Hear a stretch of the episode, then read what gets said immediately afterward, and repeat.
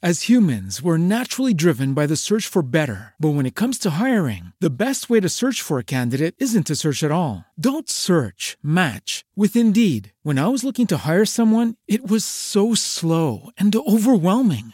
I wish I had used Indeed. If you need to hire, you need Indeed. Indeed is your matching and hiring platform with over 350 million global monthly visitors, according to Indeed data, and a matching engine that helps you find quality candidates fast. Ditch the busy work. Use Indeed for scheduling, screening, and messaging so you can connect with candidates faster. And Indeed doesn't just help you hire faster. 93% of employers agree Indeed delivers the highest quality matches compared to other job sites, according to a recent Indeed survey. And listeners of this show will get a $75 sponsored job credit to get your jobs more visibility at Indeed.com slash podcast. That's Indeed.com slash podcast. Terms and conditions apply.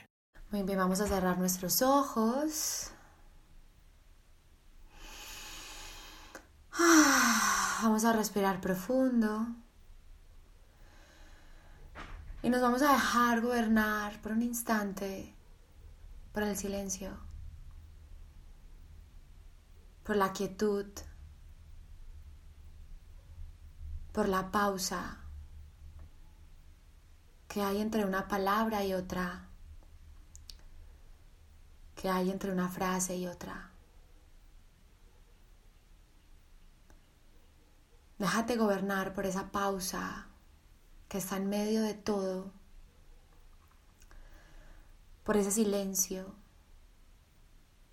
que está en medio de todo.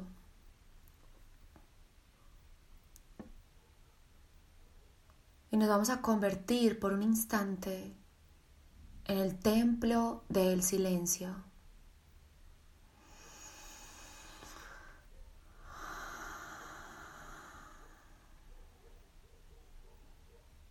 Yo soy el templo del silencio.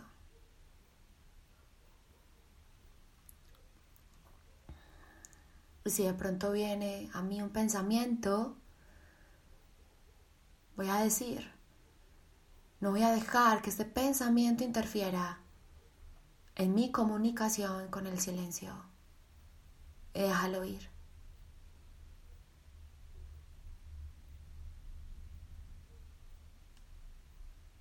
Permítete estar ahí en quietud, sin ninguna meta, sin ningún propósito. No tienes nada que hacer ahora mismo, no tienes ninguna tarea.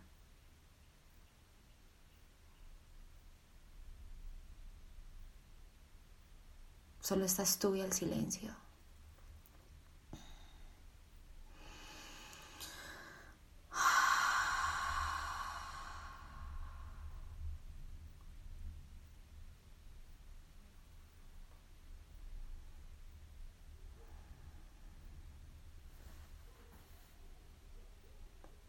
En el silencio estoy en mi hogar.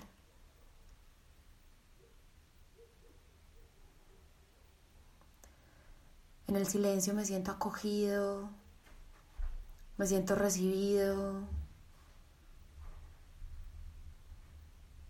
me siento aceptado. En el silencio me siento aceptado.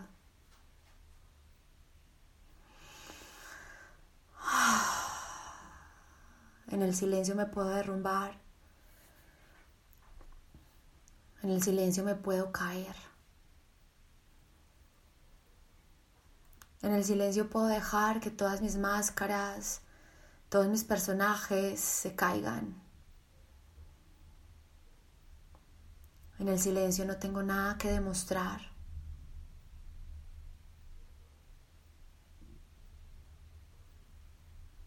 No tengo nada que mostrar. No tengo nada que proteger. No tengo nada que defender. En el silencio vuelvo a nacer.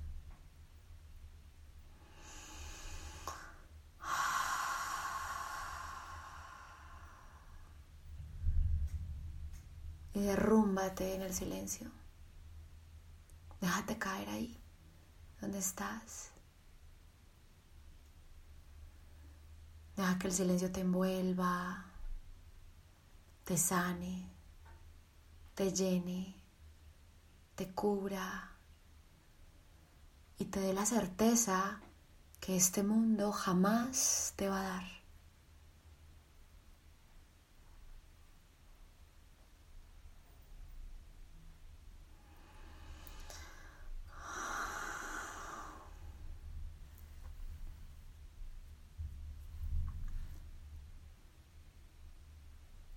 Y dejamos que el silencio nos regenere,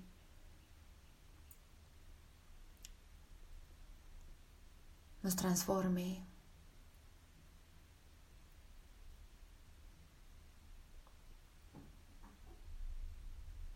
Y le damos permiso para que expíe, sane todo lo que en mí tiene que ser sanado expiado.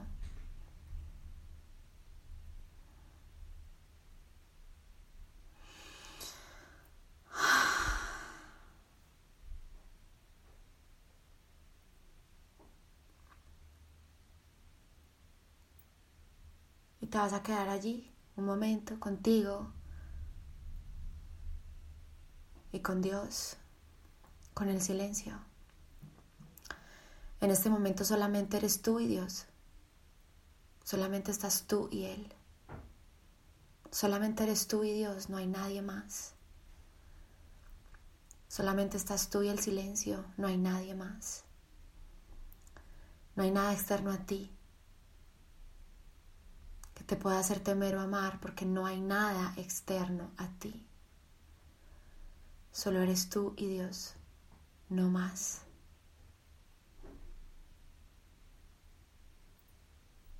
Este es el mundo que necesito gobernar, el del silencio.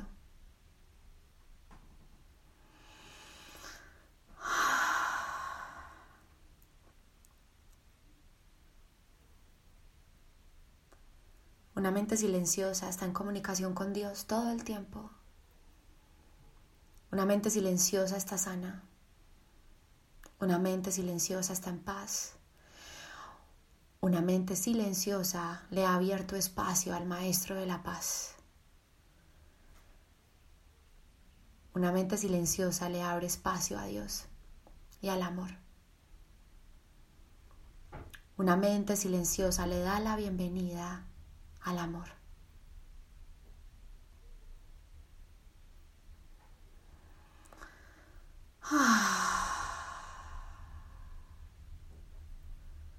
Muy bien. Ten allí un momento para ti.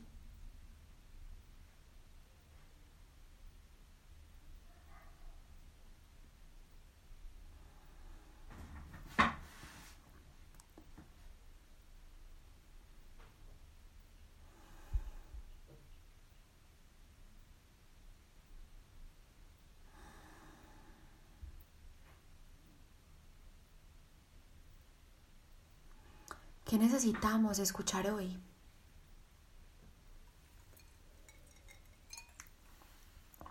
¿Qué necesitamos aprender hoy?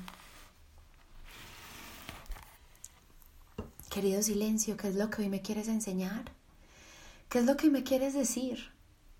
¿Qué es lo que me quieres revelar? Hoy quiero escucharte. Vamos a dejar que nuestro ego se calle por un instante. Ya no necesitamos escuchar al ego hoy. No necesitamos que nuestro ego hable hoy. No es el maestro que queremos escuchar.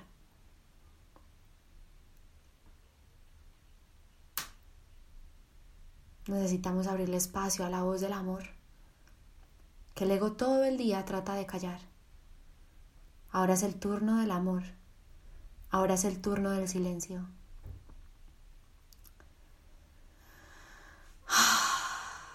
Y damos gracias por eso. Damos gracias porque así es. Damos gracias porque así sea. ¿Qué puede ser más deseoso que la paz que el silencio me brinda, que la enseñanza que el silencio me da? No hay nada más deseable que eso.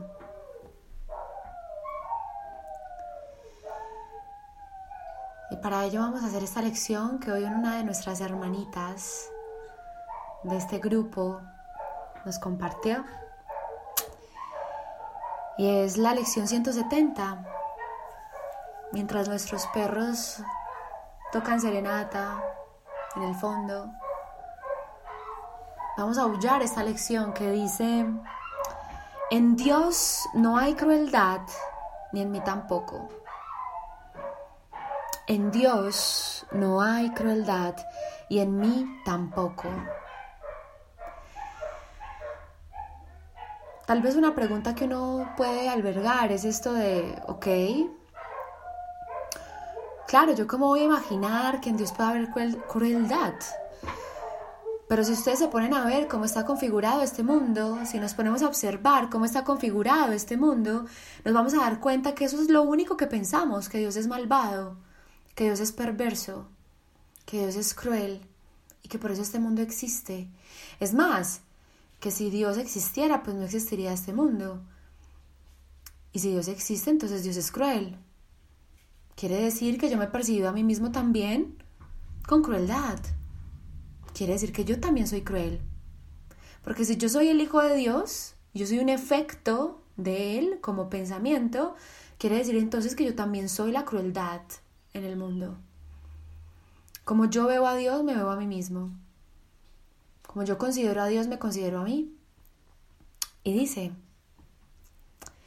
nadie ataca sin la intención de herir. En esto no hay excepciones. Cuando piensas que atacas en defensa propia, estás afirmando que ser cruel te protege que la crueldad te mantiene a salvo. y aquí quiero hacer una pausa porque me pareció muy lindo que hoy Jime me dijo, Susi, yo quisiera que hicieras hoy esta sesión con esta lección, porque de hecho en este momento, ¿no? Me encuentro como en esta Y de elegir de nuevo cómo quiero reaccionar o responder ante la, el aparente ataque, ¿no? De, de unas personas que viven aquí al lado mío y que obviamente pues al percibirlo, solamente el hecho de percibirlo ya tengo que hacerme responsable de él, porque solamente hay ataque donde yo lo veo, solamente hay ataque donde yo lo percibo. ¿Y qué es atacar? Hay muchas maneras de atacar. Nosotros creemos que atacar es tal vez pegar, insultar, gritar, ¿no? Como que lo asociamos mucho a la forma. Matar, robar, traicionar. Pero nosotros atacamos de tantas maneras sin darnos cuenta. Nosotros atacamos a través de un juicio. Nosotros atacamos a través de un pensamiento. Nosotros atacamos a través de un deseo. Nosotros atacamos a través de un sentimiento. Nosotros todo el tiempo estamos atacando, solo que no nos damos cuenta.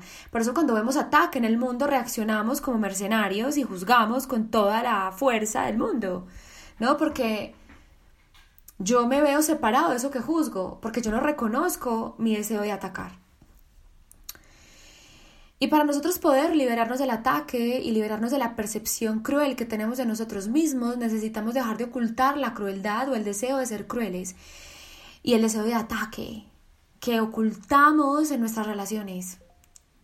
Y todo, todo el tiempo estamos atacando. La pregunta es ¿por qué y para qué? ¿Qué estoy atacando? Nosotros obramos a través de los pensamientos. Nosotros no obramos solamente a través de las acciones. Yo también actúo con mis pensamientos. Yo también actúo con mis deseos. Cuando piensas que atacas en defensa propia, estás afirmando que ser cruel te protege, que la crueldad te mantiene a salvo. Estás afirmando que herir a otro te brinda libertad, y estás afirmando también que atacar cambia el estado en que te encuentras por otro mejor, más seguro. Donde estás más a salvo de los asaltos de peligro y del temor. Yo creo que en el ataque hay defensa y que en la defensa hay protección. Y miren, las ventajas de entrenar nuestra mente, las ventajas de tener esta herramienta maravillosa desde un curso de milagros ante una percepción de ataque, nos salva. ¿Y qué es estar a salvo realmente? ¿Qué pasa cuando mi vecina me grita y yo, en represalia a ese grito, la juzgo, la ataco, le digo algo que de alguna manera le haga sentir lo que me hizo sentir a mí? ¿Qué estoy haciendo ahí? ¿Estoy atacando? Yo creo que yo me estoy defendiendo y me estoy protegiendo y estoy poniendo límites. Pero realmente, ¿dónde está la protección? ¿Dónde está la salvación realmente? ¿Será que está en ese grito, en ese ataque de vuelta que yo le doy? ¿O está en mi resistencia al juicio y permitirme ver con los ojos del Espíritu Santo, con los ojos de Dios, lo que Él ve? Y es que eso que veo no está ahí. ¿Cómo así? ¿Cómo así que no está ahí? No, no está ahí. Porque lo que yo estoy viendo, ¿sí? Es mi interpretación, es mi percepción, es mi deseo. Ok, si estoy viendo ataque, deseo ataque. ¿Para qué lo deseo? Para justificar mi deseo de atacar. ¿Y para qué quiero justificar mi deseo de atacar? Para reforzar mi percepción y mi creencia en la separación. Y que está justificado atacar. Y que está justificado estar separado. Yo tengo siempre dos opciones. Siempre tengo dos opciones, siempre tengo dos maneras de hacer las cosas, siempre tengo dos maneras de verlas. ¿Cómo quiero ver? ¿Cómo quiero responder a lo que yo juzgo como un ataque? Porque yo soy el que juzga el ataque. Un mal comentario, una crítica, eh, no sé, una mirada de arriba abajo, un que me tuerzan los ojos, un que no me paguen, un que me deban, un que no me den. ¿Cómo quiero responder a eso? ¿Quién es mi enemigo realmente? ¿El otro o el juicio que yo hago? Mi juicio es mi enemigo. Y si yo veo que mi, que mi, que mi hermano me está juzgando, yo no uso el curso de milagros para atacar a mi hermano. Y digo, estás juzgando. Eso que estás juzgando no es real, no. Yo me hago responsable de mi sensación, de mi percepción y me resisto a juzgar. Y me permito aceptar y responder a la petición que realmente me está haciendo esa persona que me está atacando. Y se llama amor. Se llama ser visto correctamente.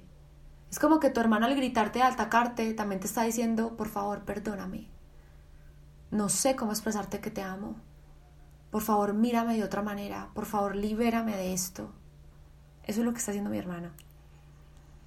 Ahora, qué descabellada es la idea de que atacando es la manera de defenderse del miedo. ¿Sí?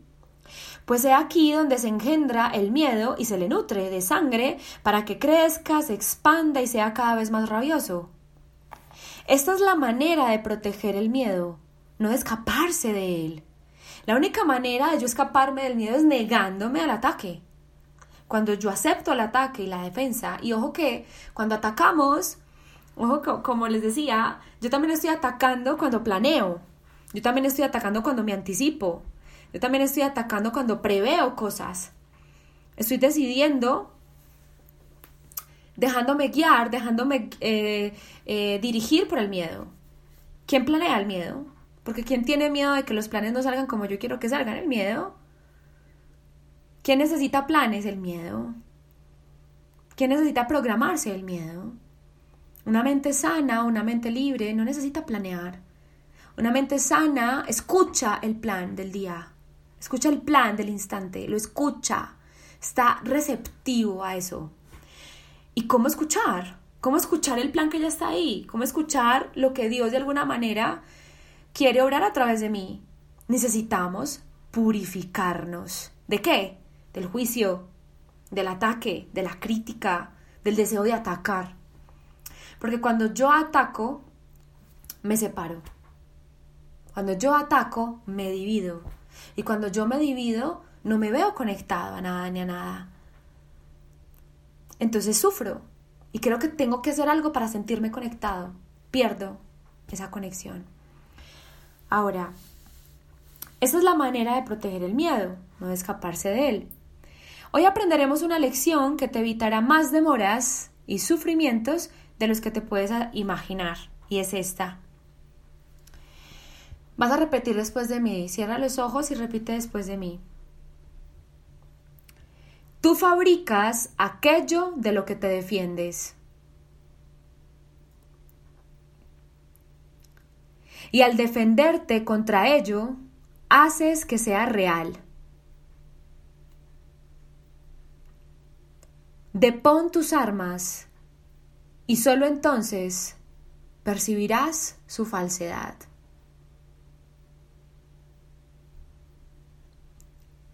Otra vez.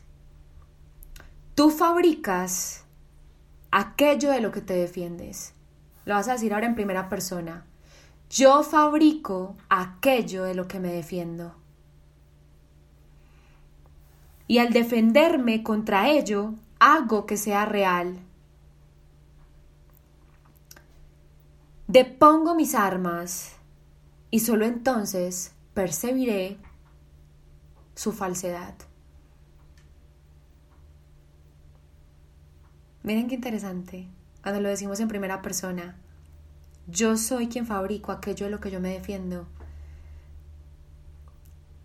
Yo solamente me puedo defender aquello de que aquello de lo que yo percibo es un ataque y yo solamente puedo percibir el ataque de aquello que yo quiero que sea un ataque porque yo soy el que le da la función de ataque. Porque lo que yo considero un ataque primero lo tuve que haber concebido en mi mente Primero lo tengo que haber dado un significado en mi mente para poderlo ver. Yo no puedo ser atacado sin mi consentimiento. Yo primero consiento el ataque, fabrico la idea del ataque, fabrico lo que es ataque para mí, lo veo en mi mente y luego lo veo en el mundo. Yo fabrico aquello de lo que yo me defiendo. Yo solamente me puedo defender de lo que yo conozco, no más. Yo solamente puedo ver lo que yo mismo he pensado, no más. Al defenderme entonces de lo que yo mismo he fabricado, lo estoy haciendo real.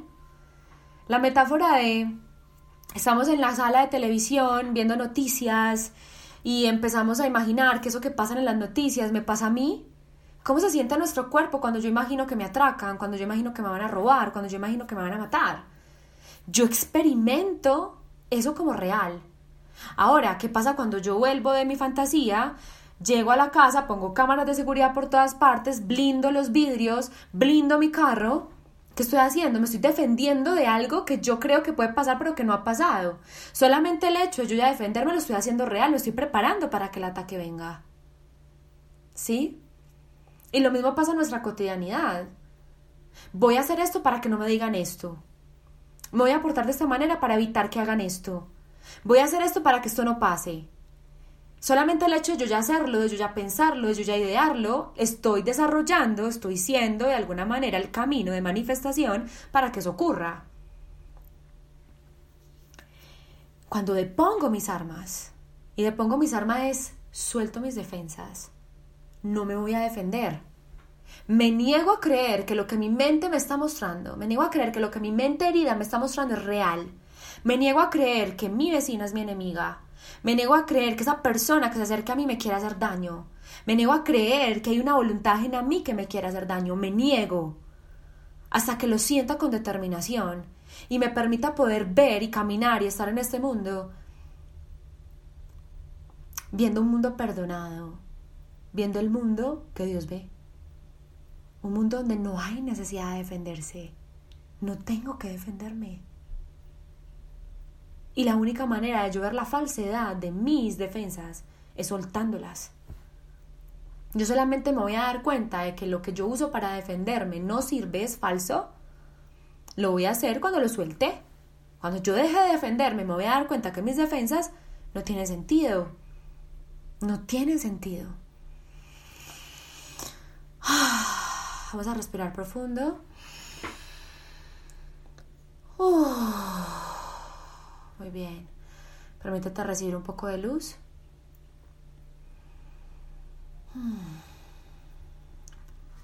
Muy bien. Parece ser un enemigo externo a quien atacas. Sin embargo, al defenderte forjas un enemigo interno. Un pensamiento extraño que está en guerra contigo, que te priva de paz y divide tu mente en dos bandos, que parecen ser totalmente irreconciliables.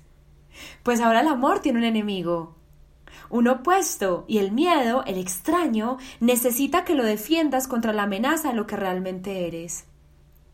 Miren qué interesante. La guerra dónde empieza? ¿Dónde empieza mi enemistad? ¿En mi mente? ¿No?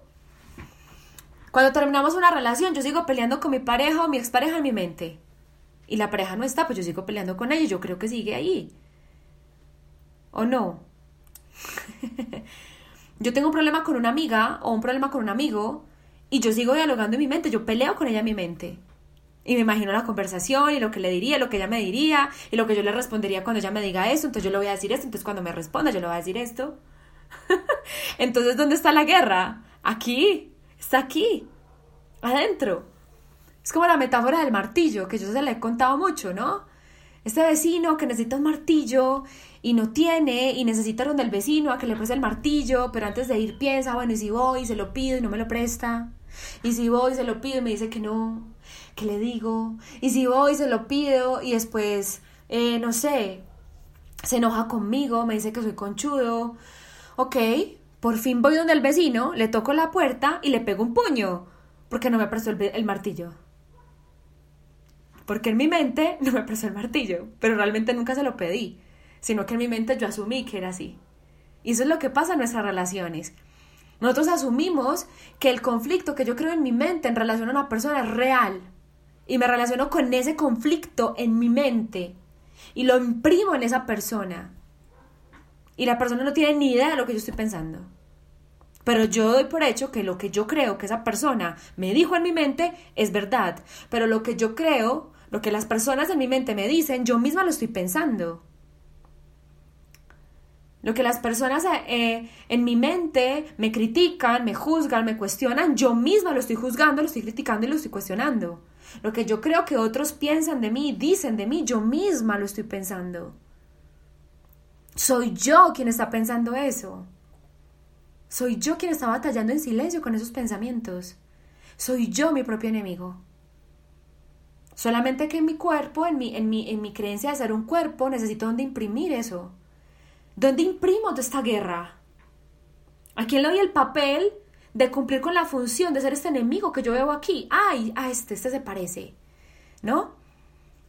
Eso es lo que hacemos en nuestra mente imprimir en las personas los pensamientos y las emociones que coincidan con mi guerra interior para no hacerme responsable. Entonces vuelvo a leer.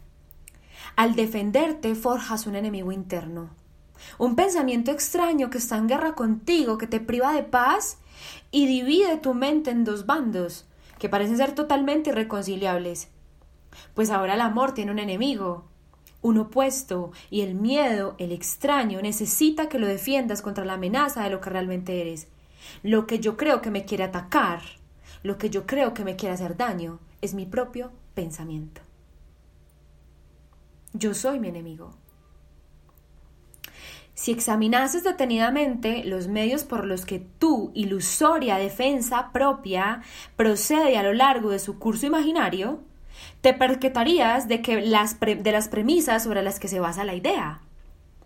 En primer lugar, es obvio que las ideas tienen que abandonar su fuente, pero eres tú quien lanza el ataque y quien tuvo que haberlo concebido primero. Miren qué interesante.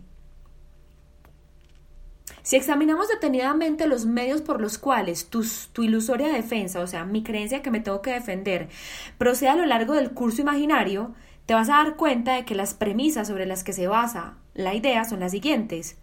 En primer lugar, es obvio que las ideas que tienen, es obvio que las ideas tienen que abandonar su fuente, ¿cierto? Si yo realmente está justificada mi defensa, quiere decir que esa idea tiene que haber abandonado la fuente que la concibió, que fue mi mente. Es como que hubiera salido de mí y salió de mí y se fue al aire, ¿no? Como quien dice, no tiene nada que ver conmigo.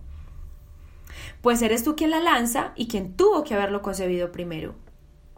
No obstante, lanzas el ataque contra algo externo a ti y en tu mente te separas de aquel a quien atacas.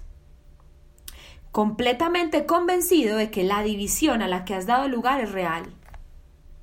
Acá nos están explicando tal cual cómo funciona la mente. ¿Qué es lo que hace mi mente cuando se defiende?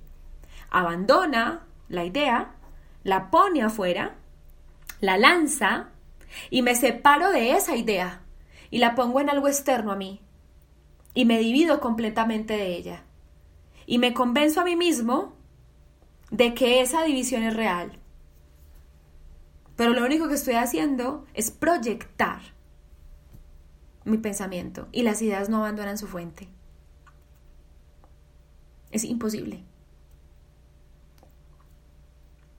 En segundo lugar, los, los atributos del amor se le confieren a su enemigo.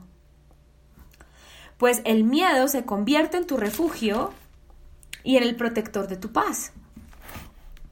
Y recurres a él en busca de solaz y de escape de cualquier duda con respecto a tu fortaleza, así como la esperanza de poder descansar en una quietud sin sueños, y al así despojar del amor de lo que le pertenece a él y solo a él. Se le dota con los atributos del miedo. El amor te pediría que depusieses tus, todas tus defensas por ser estas meras necesidades. Y ciertamente tus armas se desmoronarían y quedarían reducidas a polvo, pues eso es lo que son. Los atributos del amor se le confieren a su enemigo, imagínense. Es como si yo creyera que de alguna manera eso que yo tanto necesito solamente el otro me lo puede dar. Cuando el otro deje de hacer lo que yo mismo le puse. Pero el amor mismo me dice que eso solamente va a ocurrir cuando yo misma deponga mis armas, deponga mis defensas y le quite esa función. Ahí es cuando el amor se va a revelar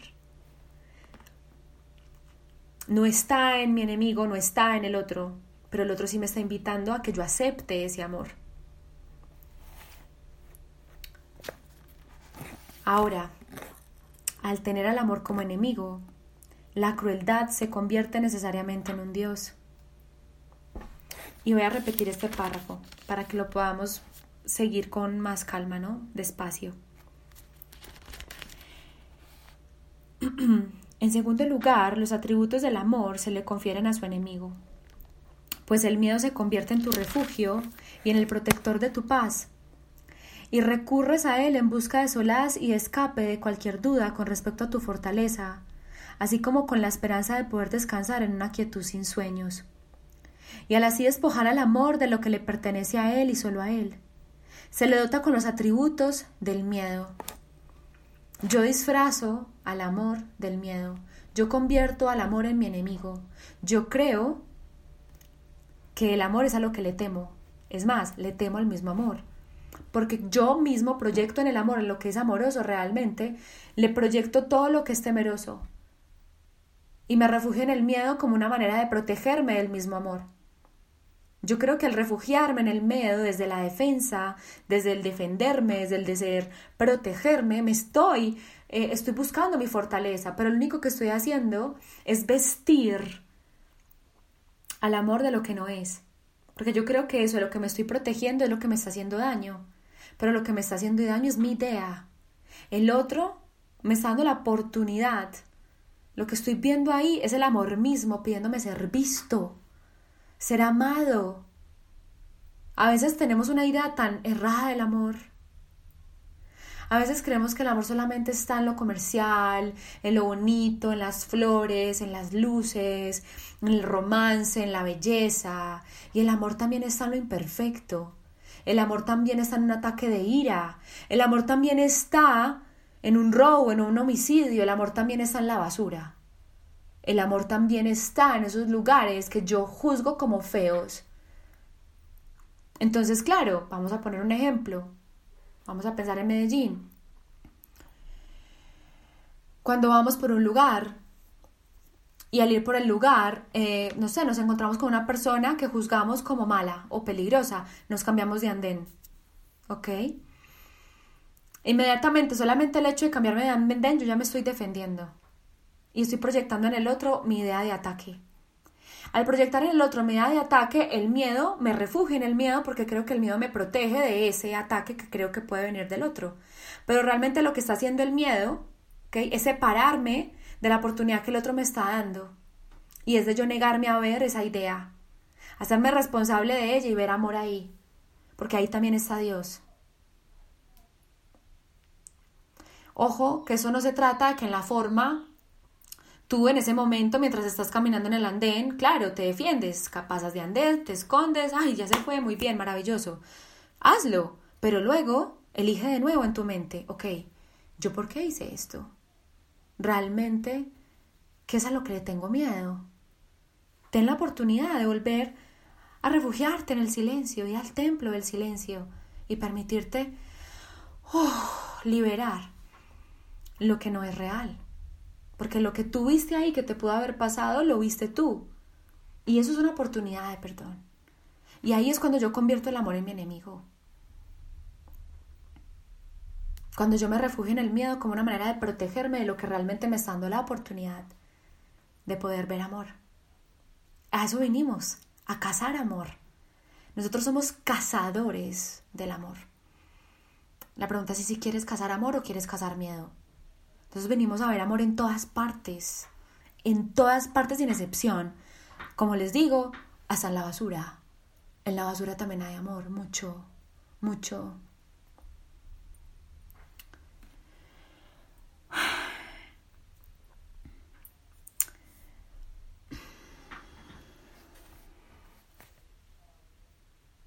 El amor te pediría que depusieses tus, todas tus defensas por ser estas meras necedades. Miren qué lindo. Y ciertamente tus armas se desmoronarían y quedarían reducidas a polvo, pues eso es lo que son. Al tener el amor como enemigo, la crueldad se convierte necesariamente en un dios. Miren qué lindo. Al tener el amor como enemigo, la crueldad se vuelve en un dios. Está justificado ser cruel. Porque eso que es amoroso yo lo veo como algo peligroso.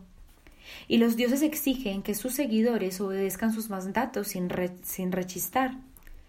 Aquellos que cuestionan la sensatez o cuando menos la cordura de tales exigencias, se les castiga severa e implacablemente. Pues son sus enemigos los que son irrazonables y dementes, mientras que ellos son siempre justos y misericordiosos, ¿no? Consideramos que aquel que castiga, aquel que condena es misericordioso, ¿no? Y, y es justo, Hoy vamos a examinar fríamente a este Dios cruel. Es nuestro Dios ego. Y nos daremos cuenta de que aunque sus labios estén manchados de sangre y de que su boca parecen salir llamas, está hecho de piedra. No puedes hacer nada. No tenemos que desafiar su poder, pues no tiene ninguno y quienes ven en él su seguridad no tienen ni guardián ni fortaleza a los que invocar en caso de peligro, ni ningún poderoso guerrero que salga en su defensa. El Dios cruel a que le hemos idolatrado, al que hemos escuchado, en el que hemos creído, no tiene poder. Este momento puede ser terrible, pero también puede ser el momento en que te emancipas de tu abyecta esclavitud pues al estar frente a este ídolo y verlo exactamente como es, llevas a cabo una elección. Vas a restituirle al amor lo que has procurado arrebatarle para ponerlo a los pies de este inanimado bloque de piedra. Vas a restituirle al amor lo que has procurado arrebatarle para ponerlo a los pies de este inanimado bloque de piedra. ¿O vas a inventar otro ídolo para que lo reemplace? Y esta pregunta es simple, aunque suena compleja, pero es muy simple. Tú vas a ir al amor real y le vas a poner en su regazo todo lo que tú mismo te fabricaste, todas tus ideas, todos tus ídolos. ¿Y qué es un ídolo? Un ídolo es donde yo proyecto, ¿ok? Una falsa función, donde yo proyecto mi poder. ¿Sí? Y yo creo que aquí voy a encontrar la salvación.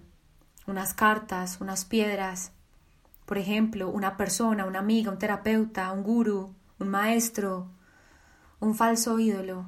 Y en este caso el falso ídolo del que nos hablan es el Dios cruel, el ego. El ego es un Dios que hemos idolatrado, es un Dios que hemos amado, es un Dios que hemos utilizado y en el que nos hemos refugiado, porque creemos que el ego nos da lo que nosotros queremos, identidad, diferencia, ¿sí?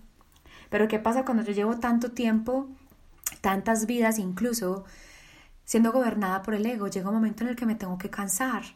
Llega un momento en el que mi mente sana, el Espíritu Santo en mí habla tan fuerte y me dice, bueno, ¿por cuánto tiempo más vas a hacer esto? ¿Por cuánto tiempo más vas a elegir esto? ¿Por cuánto tiempo más vas a elegir de nuevo? ¿Por cuánto tiempo más vas a tener que volver a este curso? ¿Cuándo vas a elegir de una vez por todas quién eres realmente y aceptarlo? Entonces vamos a llevar a nuestro Dios ego ante el regazo del amor. Y le vamos a decir, Espíritu Santo, mente sana, acá está mi ego. Acá te muestro todos mis pensamientos, mis deseos, mi deseo de ataque, me quiero vengar, quiero mandar a comer mierda a esa persona, pero se lo digo. Y no lo oculto, lo digo. Por ejemplo, alguien hoy me decía algo muy bonito. Mm, y es una amiga, me escribía y me decía, Susi, quiero mandar toda la mierda. Después de que hablé contigo, yo decía, jueputa, a la mierda todo, a la mierda todo, no quiero aprender más. Y yo, maravilloso, que mandes toda la mierda. ¿qué es esa maravilla? Entonces, claro, ella se rió.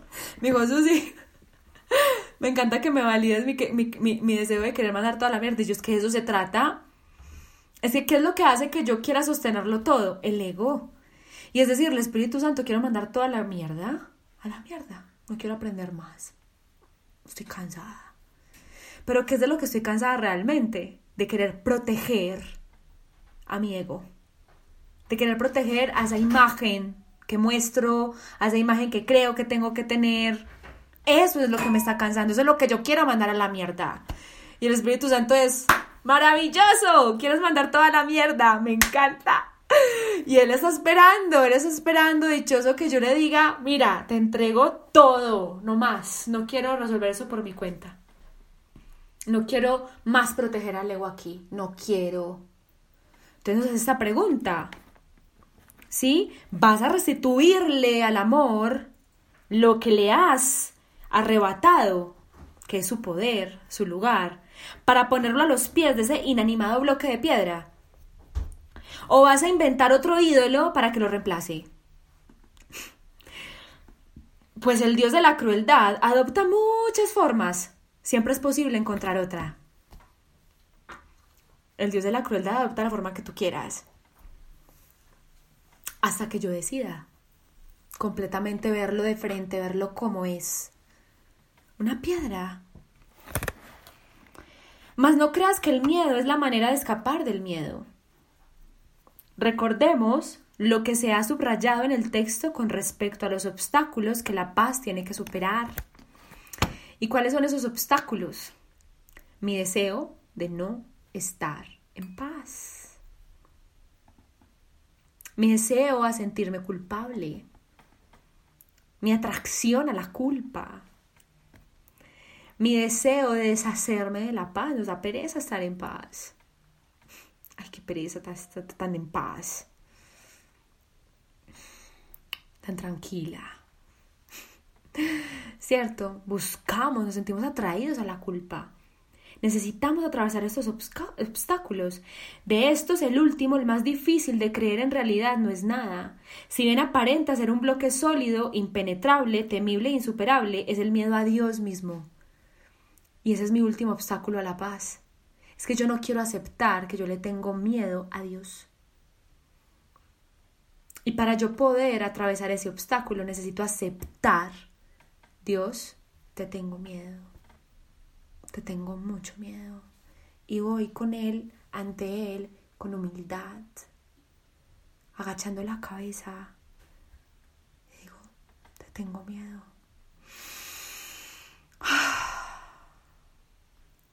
Por eso dicen que la humildad Solamente el reino de los cielos es para aquellos que son humildes, es una metáfora.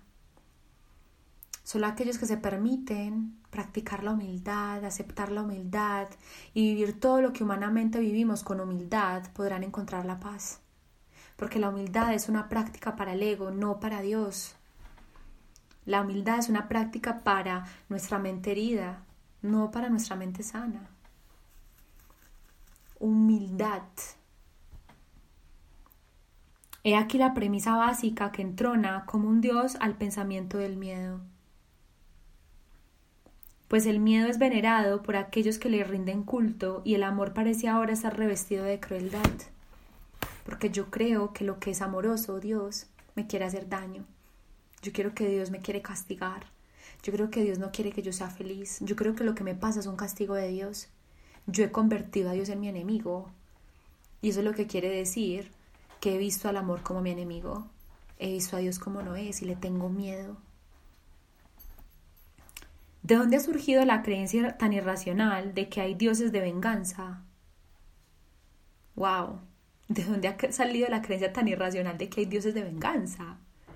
¿No será que es una proyección de mi propio deseo de vengarme de Dios? ¿No será que soy yo quien se quiere vengar y creo que es Él que se quiere vengar de mí? El amor no ha confundido sus atributos con los del miedo, mas los que le rinden culto al miedo perciben su propia confusión en el enemigo del miedo y la crueldad de éste como parte del amor. ¿Y qué podría ser ahora más temible que el corazón del amor mismo?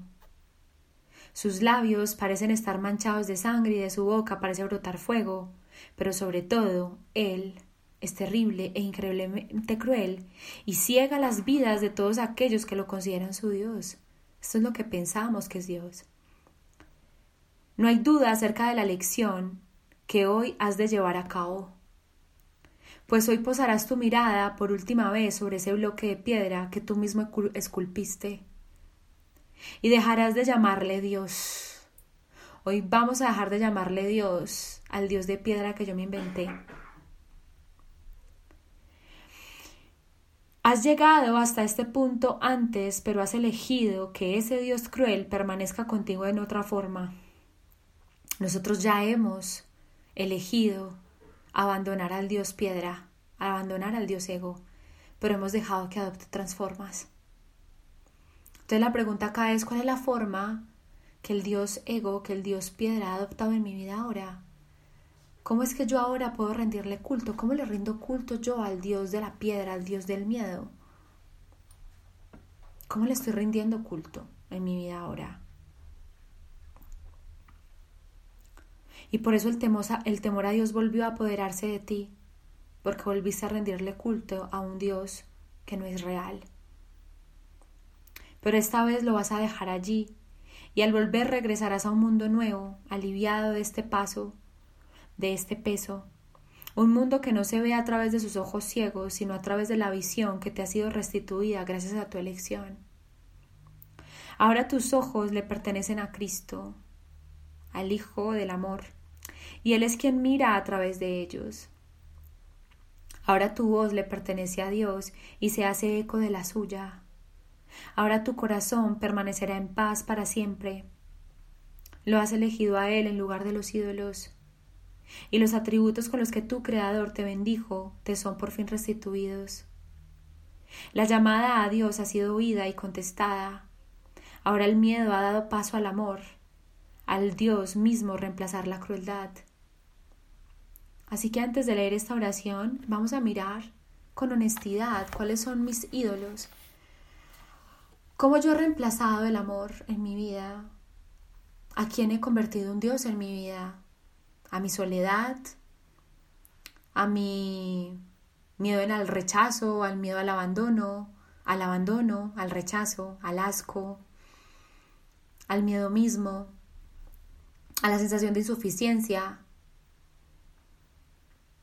¿A quién he convertido en el reemplazo del amor, a quien he idolatrado tanto, a quien le he temido tanto que he vuelto un Dios, a mi historia, a mis heridas.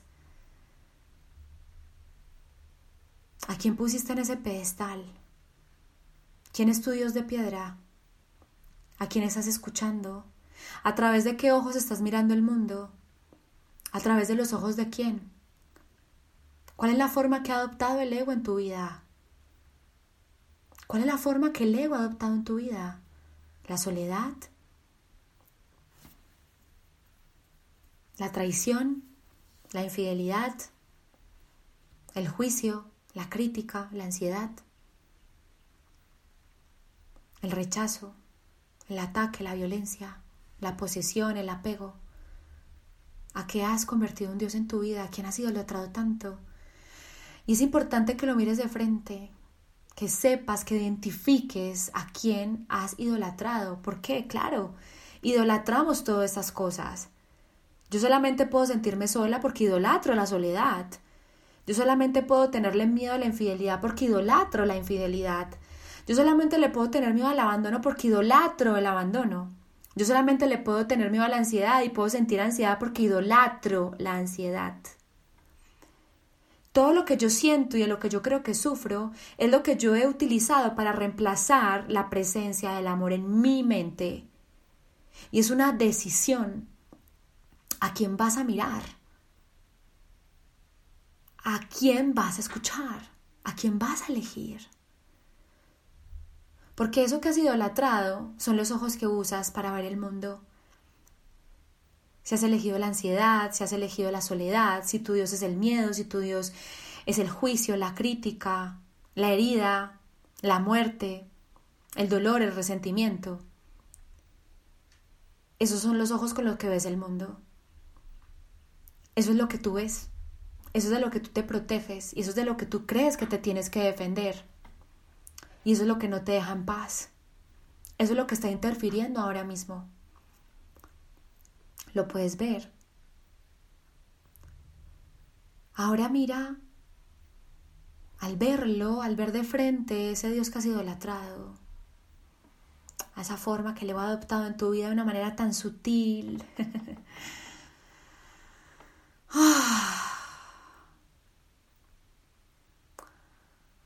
Mira muy bien cuál es la forma que ha adoptado. Incluso puede ser la culpa. Aquí muchos sentimos culpa. Esa puede ser la forma en la que has reemplazado el amor en tu vida. Tal vez la culpa sea tu Dios, sea tu idolatría, por eso la sientes. Y mírala de frente, mira tu Dios de piedra. Y mira realmente si quisieras reemplazarlo, si quisieras ir más allá de Él, si quisieras tener o encontrar otro Dios, si quisieras poder ver a un Dios diferente, si quisieras poder ir más allá de este que te inventaste, abandonarlo y elegir uno nuevo, elegir el Dios que siempre ha estado ahí esperando detrás de este Dios de piedra a que tú dejes de tenerle miedo, a que tú dejes de huirle, y le digas, aquí estoy, te elijo. Así que con los ojos cerrados vas a repetir después de mí, para tus adentros, Padre, somos como tú. En nosotros no hay crueldad, puesto que en ti no la hay. Y simplemente imagina que esa luz, que detrás de ese Dios ego, tal vez ese Dios culpa, Dios miedo, Dios ansiedad que ves ahí frente a ti, justo, justo detrás o sobre ese Dios empieza a aflorar una luz muy grande, una luz grande, silenciosa, omnipotente, amorosa, que empieza a cubrir, a deshacer poco a poco ese Dios que te inventaste. En la medida que te permites aceptar, reemplazar en tu mente, restituirle a tu mente la presencia del amor. Imagina que ese Dios empieza a descender, esa luz empieza a descender sobre tu mente y empieza a reemplazar ese Dios que te inventaste, sin juzgarte, sin atacarte, sin decirte nada, solamente te da las gracias y siente ese amor que siente por ti mientras sigues repitiendo tu paz es nuestra. Tu paz es mía. Y bendecimos al mundo con lo que hemos recibido exclusivamente de ti. Elegimos una vez más y elegimos a sí mismo por todos nuestros hermanos, sabiendo que son uno con nosotros. Les brindamos tu salvación tal como la hemos recibido ahora. Y damos gracias por ellos que nos completan en, en ellos vemos tu gloria y en ellos hablamos y hallamos nuestra paz. Somos santos porque tu santidad nos ha liberado y te damos gracias por ello. Y vas a imaginar que esa luz que te cubre o que en la que tú te cubres empieza a cubrir a todas esas personas que has considerado tus enemigos. Deja que vengan a tu mente todas esas personas que has considerado tus enemigos. Que tal vez crees que te han atacado, que te han herido, que han ido contra ti. Vas a dejar que esa luz los cubra a ellos también y solamente por un instante no les vas a ofrecer ataque ni te vas a defender de ellos ni con palabras ni con pensamientos. No te vas a permitir ni siquiera dudar.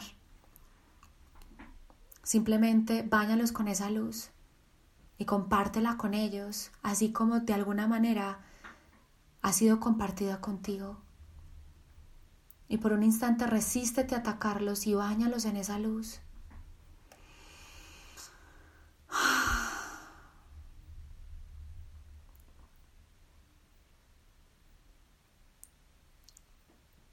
Padre, somos como tú. En nosotros no hay crueldad, puesto que en ti no la hay. Y siente como Dios refulge en ellos también, en esa luz como ya no hay cuerpo sino luz, ya no hay forma sino luz, y un deseo de amar y de ser amados, tanto como en ti. Tu paz es nuestra. Bendigo al mundo con lo que he recibido exclusivamente de ti. Elijo una vez más y elijo por todos nuestros hermanos, por todas las personas que me rodean y que vienen a mí, sabiendo que son uno conmigo. Les brindo tu salvación tal como tú me la has brindado a mí. Y doy gracias por todos ellos, porque me completan. En ellos veo la gloria y en ellos hallo la paz. Soy santo porque tu santidad me ha liberado y te doy gracias por ello. Amén. Y siente lo que se siente incluir a todos dentro de esa esfera de luz. Siente lo que se siente incluirnos a todos dentro de la luz. No dejar nadie afuera, inclúyelo. Niégate por un instante a juzgar, a filtrar, a criticar, a ver el error, a ver la forma, no más idolatrías, no más idolatrar el error, no más idolatrar la falla, no más idolatrar la forma, no más idolatrar la forma de ser, la forma de sentir, la forma de pensar, no más idolatrar las maneras, no más idolatrar los pensamientos, no más idolatrías que solamente nos separan y nos hacen creer que somos distintos. Niégate a idolatrar la diferencia. Me niego a idolatrar la diferencia y me permito dar tal cual como recibo porque lo que deseo es recordar lo que soy y solamente puedo recordar lo que soy al compartir lo que he recibido y al compartirlo tal cual como se me dio, sin juicio.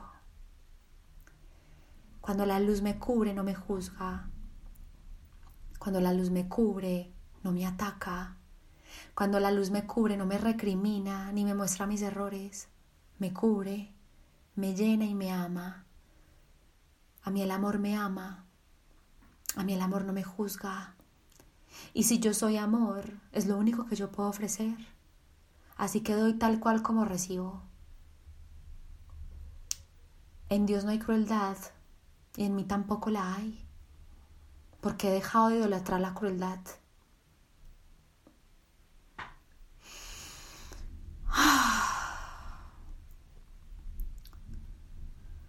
Así que respira profundo y siente esto profundamente, no importa que no lo entiendas, no importa que tu ego no lo comprenda, no lo tienes que comprender, siéntelo, deséalo.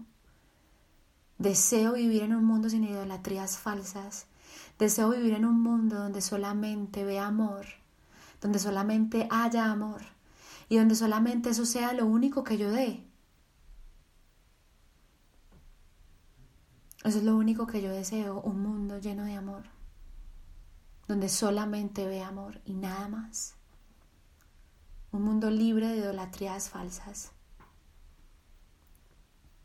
Ya no más idolatrar lo que no soy. No más. Ya no más idolatrar la culpa. No más. Ah.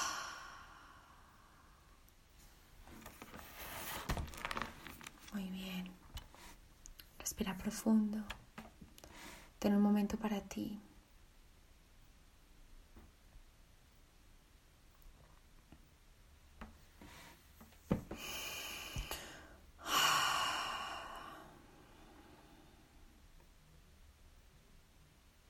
Y nos vamos a quedar en silencio por un instante.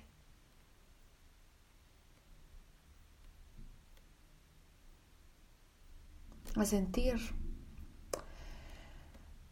a escuchar lo que eso te mostró, con qué te confrontó esto hoy, qué te mostró esto hoy, de qué te diste cuenta. Incomódate, confróntate, está bien que te sientas incómodo, para eso estás aquí, para incomodarte. Es un curso de milagros, es un curso para incomodar al ego, para que el ego se sienta muy incómodo y lo dejemos de ocultar. Así que incomódate. Deja que la incomodidad salga. y respírala. Inhálala y libérala.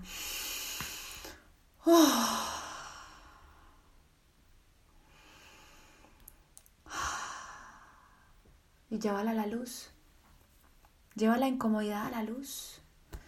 A través de la respiración si te incomodaste porque no entendiste, si te incomodaste porque no estuviste de acuerdo, si te incomodaste porque viste algo fuerte y no lo comprendiste, está bien, respira esa incomodidad. Y entrégala. En la incomodidad, en aceptar la incomodidad está nuestra libertad también. Así que quédate ahí en silencio con tu incomodidad.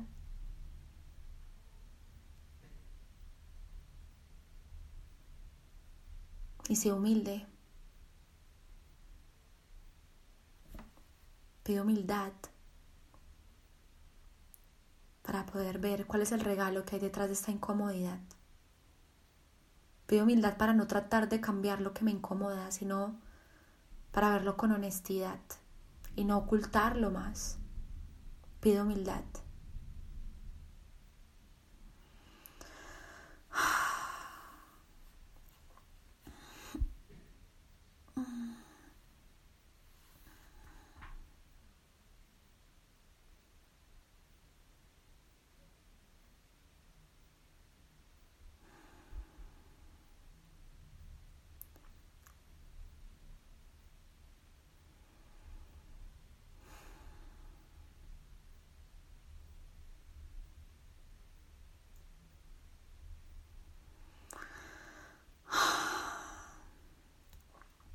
Fue la enseñanza de hoy. La enseñanza que hoy necesitábamos aprender. Hoy Dios habló. Él quiere ser escuchado en ti. Él quiere que lo escuches y que le compartas tu incomodidad. No la escondas más.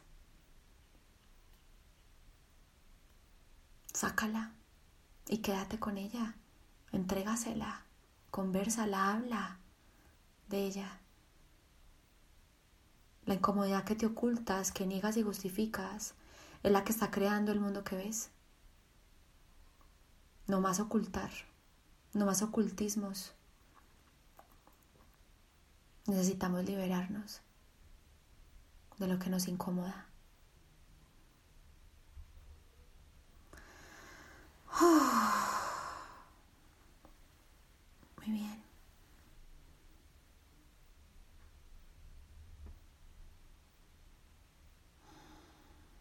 Respira profundo.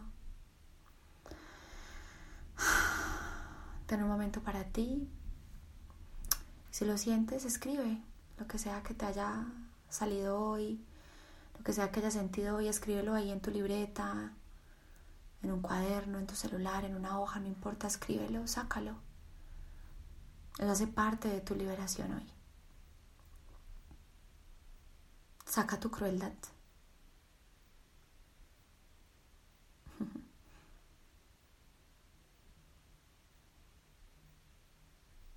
Amén.